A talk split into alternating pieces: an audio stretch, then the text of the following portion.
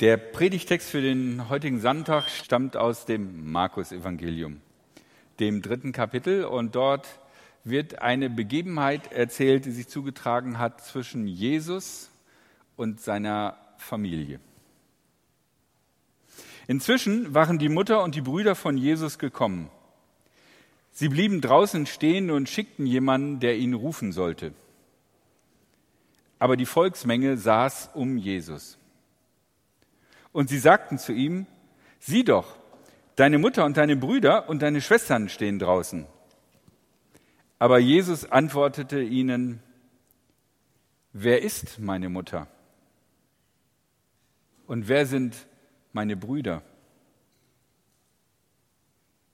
Und er blickte die Leute an, die rings um ihn saßen, und sagte, das sind meine Mutter und meine Brüder. Wer tut, was Gott will, der ist mein Bruder, meine Schwester und meine Mutter. Drei Gedanken möchte ich euch aus diesem Text mit auf den Weg geben. Die erste ist die Bedeutung der Familie. Was bedeutet uns persönlich Familie?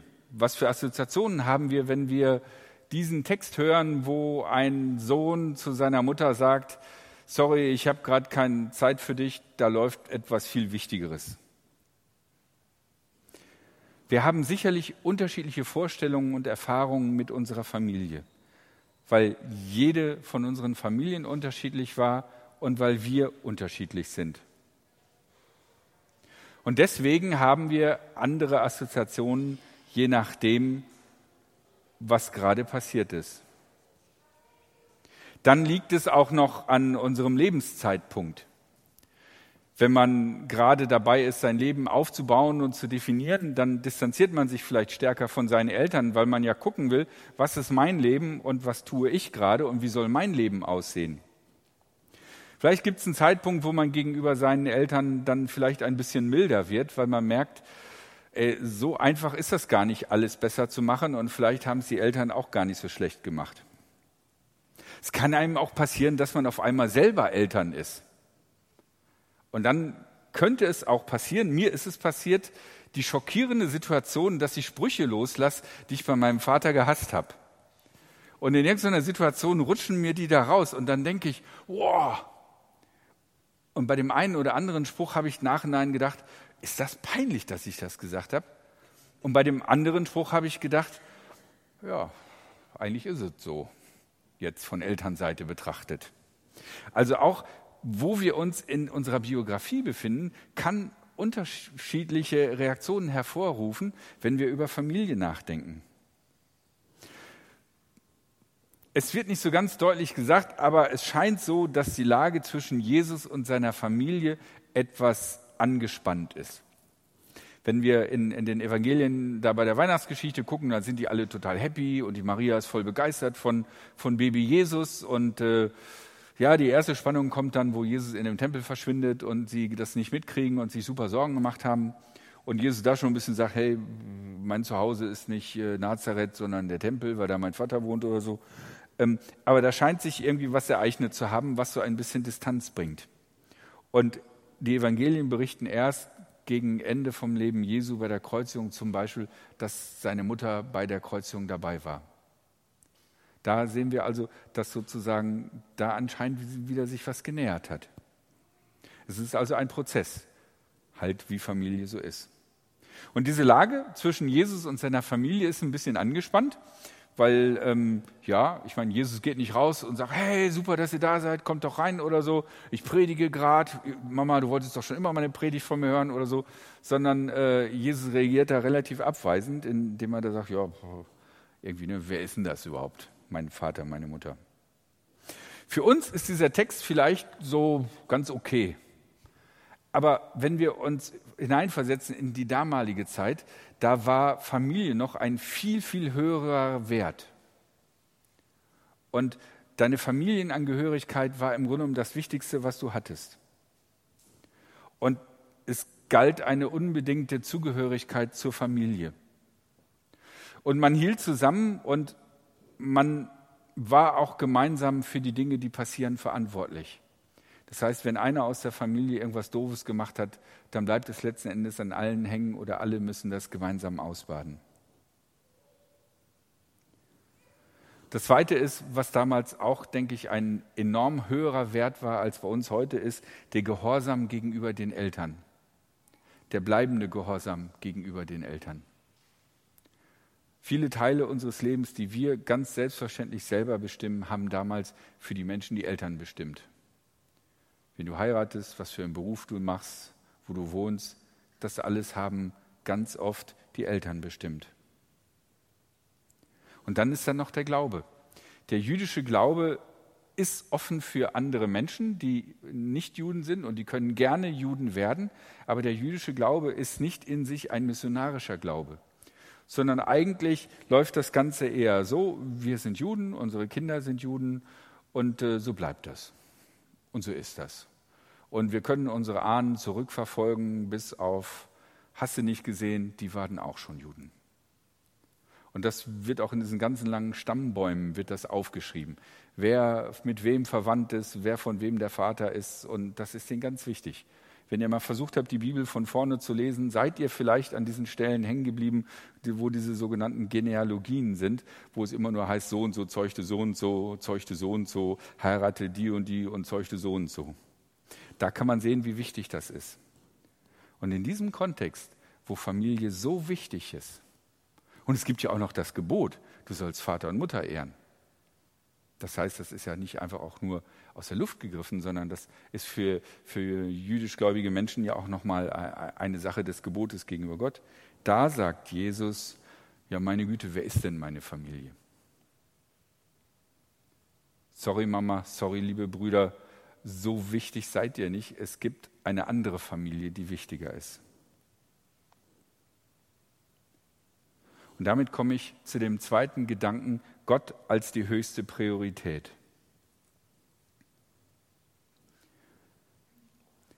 Wer sind wir eigentlich und was hat uns zu dem gemacht, wer wir sind? Unsere Herkunft, unsere soziale Schicht, unsere Ausbildung, unsere eigenen Entscheidungen, sowohl die guten wie auch die schlechten. Oder wenn wir nicht entschieden haben, wo uns der Strom irgendwie hingeführt hat. Und das sind die Dinge, über die wir uns definieren. Und je nachdem, wie wir sozialisiert sind, definieren wir uns unterschiedlicher. Ja, ich meine, ob man gut aussieht, ob man ein tolles Auto hat, ein Haus, eine Yacht, ähm, Segelboot, keine Ahnung. Es können die unterschiedlichsten Dinge nehmen, die wir denken, das, ist, das sind wir.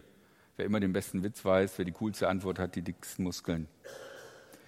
Wenn wir in die Bibel hineingucken, dann können wir sehen, dass all diese Dinge, über die wir uns normalerweise definieren und die uns wichtig sind und nach denen wir auch oft andere beurteilen, dass die in der Bibel eigentlich zweitrangig sind und dass die erste, entscheidendste und wichtigste Frage ist, wie ist dein Verhältnis zu Gott? Alles, was wir so denken, was uns ausmacht und was in unserem Leben wichtig ist, ist zweitrangig gegenüber der Frage, wie stehst du zu Gott? Was ist dein Verhältnis zu Gott? Wer bist du vor Gott? Kannst du sagen, ich bin ein Kind Gottes und siehst dich als ein Kind von Gott, dem Vater im Himmel? Oder aber ist das ein Fremder für dich oder eine nicht existente Person? Und diese Frage stellt Jesus an vielen unterschiedlichen Stellen in der Bibel in Kontext zu bestimmten Werten. Jesus stellt die Frage im Verhältnis zu unserem Geld oder unserem Besitz. Wem dienst du, Gott oder dem Mammon? Zu unserem Verhältnis zur Regierung, in der damaligen Zeit zu der römischen Regierung. Wenn Jesus sagt, du sollst dem Kaiser geben, was dem Kaiser gebührt, und, äh, aber Gott sollst du das geben, was Gott gebührt. Oder auch zum Verhältnis unserer Herkunft. Da gibt es ja diesen derben Spruch, wo jemand kommt und sagt, ja Jesus, ich gehe mit dir, aber ich muss vorher noch Familienangelegenheiten klären. Oder sagt Jesus, lass die Toten ihre Toten begraben, aber du komm und, und, und, und komm jetzt sofort mit mir mit. Wir sehen also, dass Jesus an unterschiedlichen Stellen diese Frage Menschen stellt oder diese Frage aufbringt. Neben all den Dingen, die uns ausmachen, von denen wir sagen, dass sie entscheidend sind für unsere Identität, für das, wer wir sind, was wir sind und wie viel wir wert sind oder wie wir uns selber sehen, ist für Jesus immer die entscheidendere Frage, wer bist du im Verhältnis zu Gott?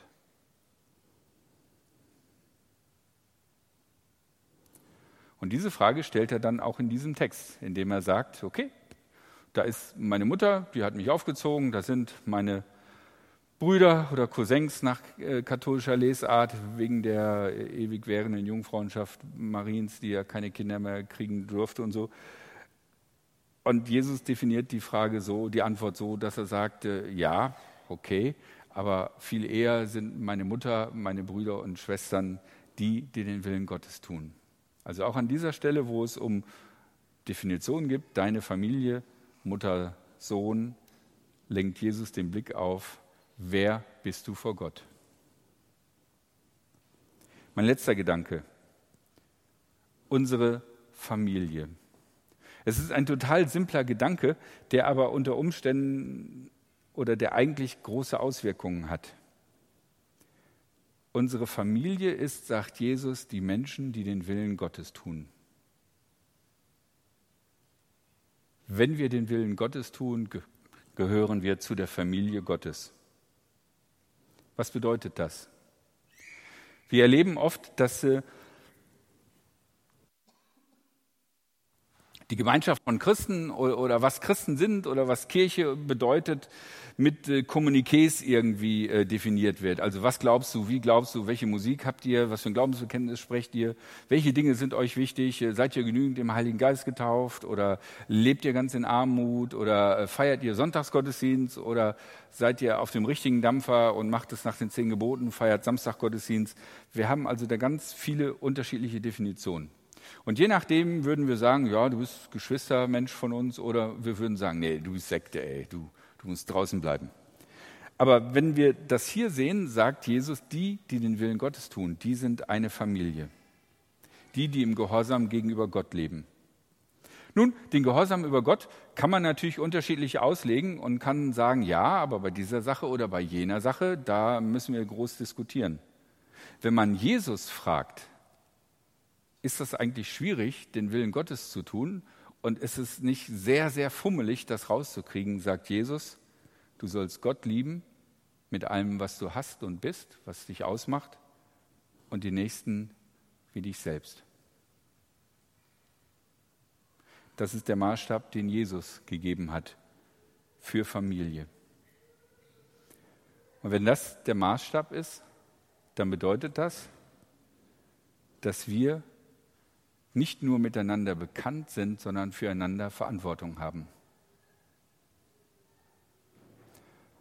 Gleich, wenn wir Abendmahl feiern, werdet ihr alle Leute sehen, die heute in diesen Gottesdienst gekommen sind. Ihr werdet bekannte Gesichter sehen, vielleicht auch welche, die ihr länger nicht gesehen habt, vielleicht Gesichter, die ihr gar nicht kennt. Und wir haben füreinander Verantwortung.